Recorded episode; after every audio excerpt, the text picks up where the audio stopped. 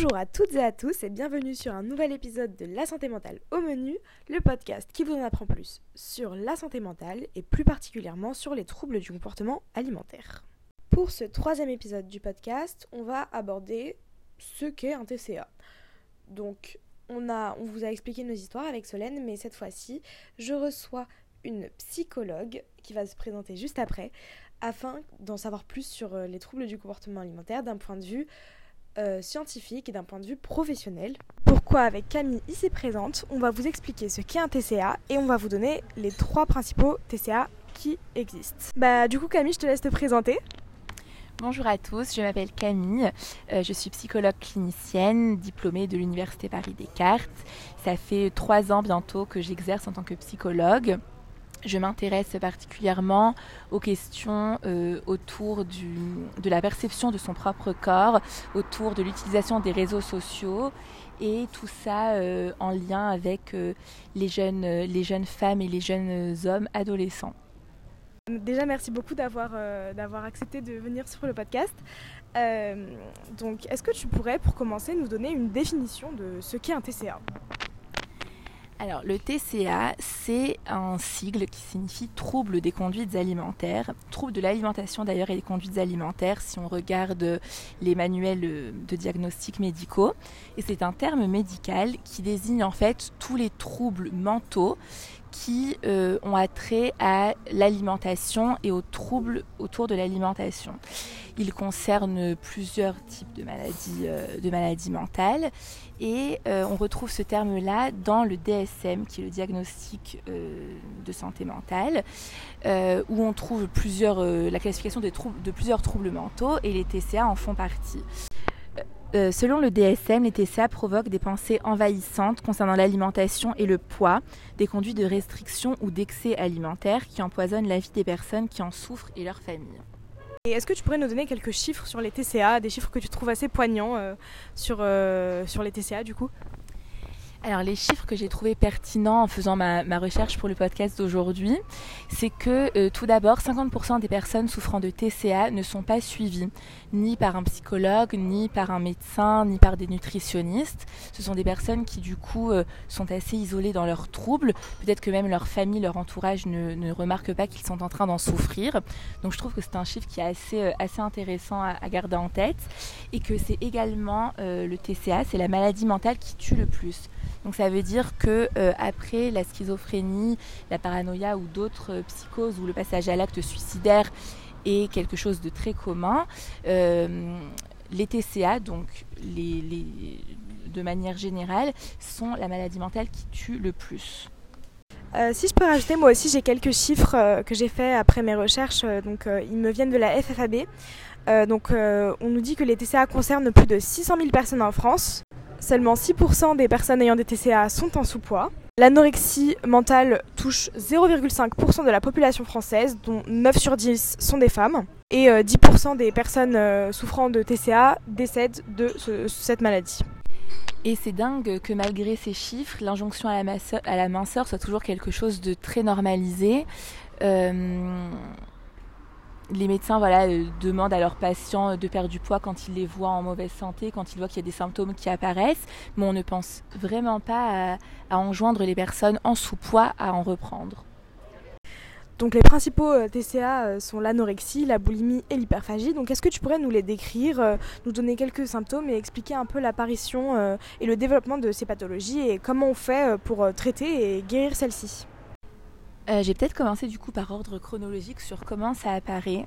Euh, l'anorexie, en tout cas, euh, et même tous les troubles mentaux apparaissent en général au moment de l'adolescence, au moment de cette crise qu'est l'adolescence, où tout, autour de, de, son corps et tout autour de nous, les choses changent. Euh, le trouble, l'anorexie, c'est associé à un, contrôle de son alimentation qui, pour, qui euh, en fait, vient réduire l'anxiété qui est causée par des changements, euh, ou en tout cas des choses qui sont, qui sont perçues comme des changements incontrôlables et et inenvisageables, notamment la puberté, où on voit ces formes apparaître, ou même parfois voilà, de manière très individuelle, des déménagements, euh, le divorce des parents, des choses comme ça, où en fait on a besoin de reprendre un contrôle sur des choses euh, en, contrepartie voilà, de, ces choses qui paraissent incontrôlables. Et l'alimentation est une des premières choses sur lesquelles on, peut s'attarder, et aussi son apparence. De l'apparition du trouble, il y a cette période qu'on appelle la lune de miel qui en fait, euh, où en fait le, patient, enfin le, malade, le sujet, perd du poids euh, sans ce sentiment de contrôle. Euh, euh, voilà, si, la personne était un petit peu en surpoids au début, on le félicite parce qu'il a réussi à perdre du poids. Et on peut réduire du coup, enfin l'anorexie commence du coup par un contrôle de son alimentation, où on peut réduire de façon, de deux façons son alimentation soit euh, en mangeant moins, donc en réduisant les quantités, ou soit en ne mangeant des aliments que à très faible euh, densité calorique. Euh, dans les voilà, donc ça c'est le début de, l'anorexie. Et ensuite, la, phase de, la phase de lune de miel est remplacée par une phase où en fait l'anxiété remplace, remplace tout, les pensées obsédantes, où en fait le sujet ne se voit pas maigrir, donc il a tendance à continuer en fait son, régime drastique où euh, les pensées sont complètement euh, tournées vers la nourriture, vers, euh, vers ce qu'il va manger après ou ce qu'il a mangé dans la journée il ne se voit pas maigrir et euh, ça laisse euh, du coup euh, place à la, dysmorphophobie. Pardon. C'est en fait un trouble où le patient ne se voit absolument pas tel qu'il est. J'ai entendu dans un, dans un, autre podcast une psychiatre qui parlait d'une de ses patientes qui était à un IMC en dessous de 18 et qui continuait à se voir grosse ou en tout cas en, en poids normal. Donc c'est vraiment un trouble neurologique, je dirais, parce que c'est vraiment le, patient qui ne se voit absolument pas tel qu'il est. Euh, euh, il est aussi observé euh, à ce moment-là de, la mise en place de la maladie une addiction à la restriction. en fait, on parle, souvent de, l'anorexie dans les troubles addictifs et à raison. C'est parce qu'en fait, les, les sujets commencent à prendre de plus en plus de plaisir à sentir qu'ils arrivent encore à vivre et à processent des choses dans leur vie quotidienne en ne mangeant rien. Et il y a cette idée aussi voilà, de, surpuissance qui apparaît, où, euh, où on n'est pas comme tout le monde, on n'est pas comme le reste de la population. Nous, on n'a pas besoin de manger comme, euh, comme le reste. Et la boulimie et l'hyperphagie, qui sont du coup les deux autres grandes maladies principales euh, regroupées sous le nom de TCA, euh, la boulimie et l'hyperphagie, elle, elle se déclare plus euh, de manière graduelle, contrairement euh, à l'anorexie où on, peut à peu près dater l'apparition des troubles. ça se fait petit à petit, c'est assez graduel. ça apparaît dans des moments d'anxiété, en général quand le patient est seul, qu'il n'est pas entouré. Euh, et pour compenser quelque chose à l'intérieur de lui qu'il n'arrive pas à, contrôler. Euh, et là, c'est plus, un, plus un, une absence de contrôle. C'est en fait, on, on, ingurgite tout ce qu'on peut ingurgiter sans se contrôler. La, la boulimie, c'est euh, un trouble voilà, où il existe des crises alimentaires, où le patient peut ingurgiter une quantité de nourriture assez conséquente et en un temps assez court. Euh, et la boulimie, en fait, c'est un, pas un trouble qui se, voit parce que il y a des attitudes, des comportements compensatoires, exactement, euh, soit par le, fait de se faire vomir soi-même après une crise et euh, dû à une culpabilisation ou par d'autres moyens. Je pense aux pratiques de sport excessives pour euh, du coup voilà réguler le, poids euh, après les crises. Je pense aussi à des moments de, restriction euh, assez assez conséquents également, exactement des jeunes, ou même de se nourrir que de justement voilà d'aliments hypocaloriques, de boire énormément d'eau et la prise de laxatifs qui en fait permet une élimination naturelle finalement mais provoquée par des, par des médicaments. Et enfin la, la troisième maladie principale qui, qui est un TCA, c'est l'hyperphagie, qui en fait, euh, c'est la même chose que dans la boulimie, dans le sens où ce sont des crises alimentaires, mais qui là ne sont pas suivies par des attitudes compensatoires, mais par un grand sentiment de, culpabilité. Et là où euh, dans l'anorexie, il y a de la dysmorphophobie, où, on où le patient, le sujet ne se voit pas maigrir, dans l'hyperphagie, le sujet se voit anormalement grossir. il y a aussi une dysmorphophobie, mais dans un autre sens, où le sujet continuera à, avoir ses crises parce que ce sont des choses qui sont incontrôlables.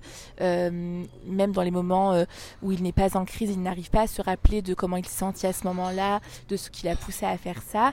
Il y a un certain clivage entre les moments euh, en société ou les moments où en tout cas les choses vont bien et les moments de crise.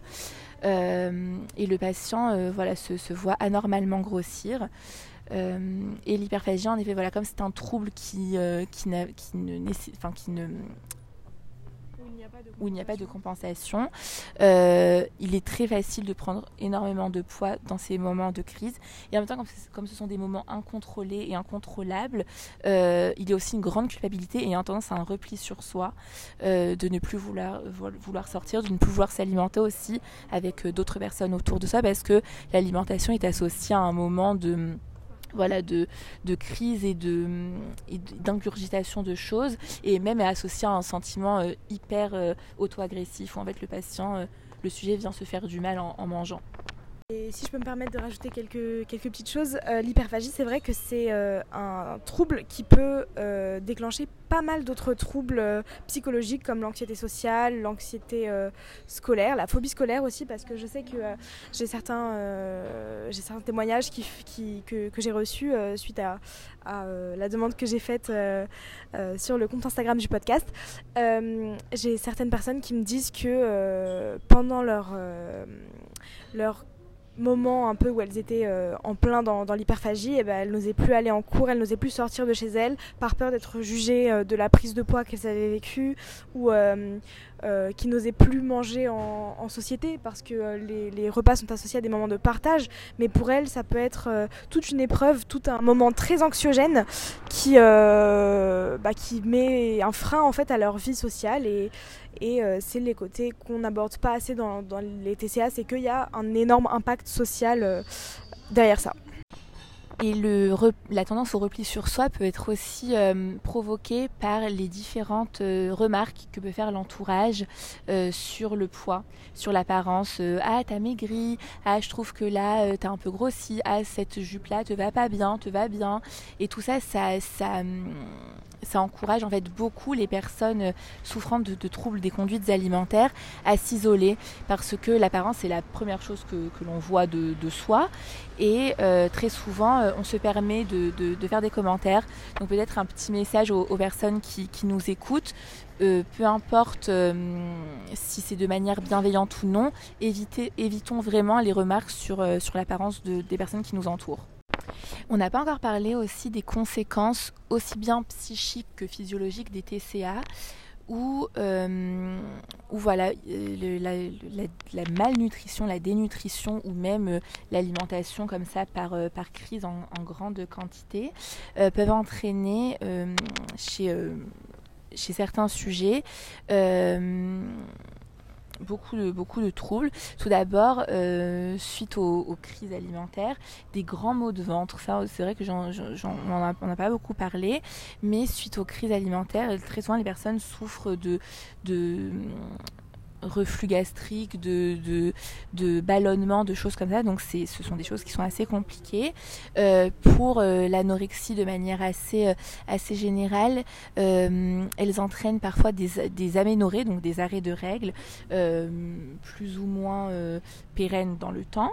elles entraînent aussi la, une une accélération de la pilosité. Donc ça veut dire que les personnes, étant donné qu'elles sont moins nourries, donc elles ont moins d'énergie, le corps qui fonctionne de manière très intelligente euh, euh, produit du duvet pour se protéger des attaques extérieures, donc ça veut dire du froid, euh, enfin voilà, de, toutes ces choses-là, pour permettre au corps de, réguler de manière, de, enfin voilà, lien avec une, mauvaise nutrition. Euh, voilà, donc un développement de la pilosité. Et euh, voilà, psychiquement, c'est vrai qu'on en a un peu parlé, mais peut-être revenir dessus de manière euh, un peu plus, en revenir de manière un peu plus concise. ça entraîne voilà une des, grandes périodes de culpabilisation, euh, du repli sur soi, un sentiment parfois de, toute puissance qui est lié à, cette, euh, cette capacité à, vivre, sans rien. Ce sentiment-là qui est contrebalancé avec euh, des grands, enfin des sentiments de culpabilité et d'anxiété. Donc bien qu'on ait parlé des trois principaux TCA, sachez qu'il en existe plein d'autres qui euh, mérite d'être euh, approfondie. Euh, on en parlera dans un prochain épisode avec un psychiatre, je pense. Ces TCA dits atypiques, sachez que c'est des TCA qui peuvent être non classifiés et qui sont assez récents pour la plupart. C'est pour ça qu'on n'a pas assez de recul pour en parler et pour vraiment les diagnostiquer et les faire diagnostiquer par des, professionnels. Surtout que dans ces troubles du comportement alimentaire, contrairement à l'anorexie ou à euh, l'hyperphagie, où là on va avoir un changement assez euh, conséquent euh, sur le plan physique, et eh bien là il y a des maladies comme l'orthorexie par exemple, qui ne changent absolument pas le physique de la personne, mais où il y a derrière un certain mal-être. Donc gardez ça en tête, on y reviendra une prochaine fois. Donc euh, toi Camille, du coup tu es psychologue. Euh, est-ce que tu pourrais nous expliquer un petit peu euh, que fait le psychologue dans, l'accompagnement d'un patient souffrant de troubles du comportement alimentaire? Alors les patients souffrant de troubles du comportement alimentaire sont, quand ils sont pris en charge, généralement accompagnés par plusieurs professionnels.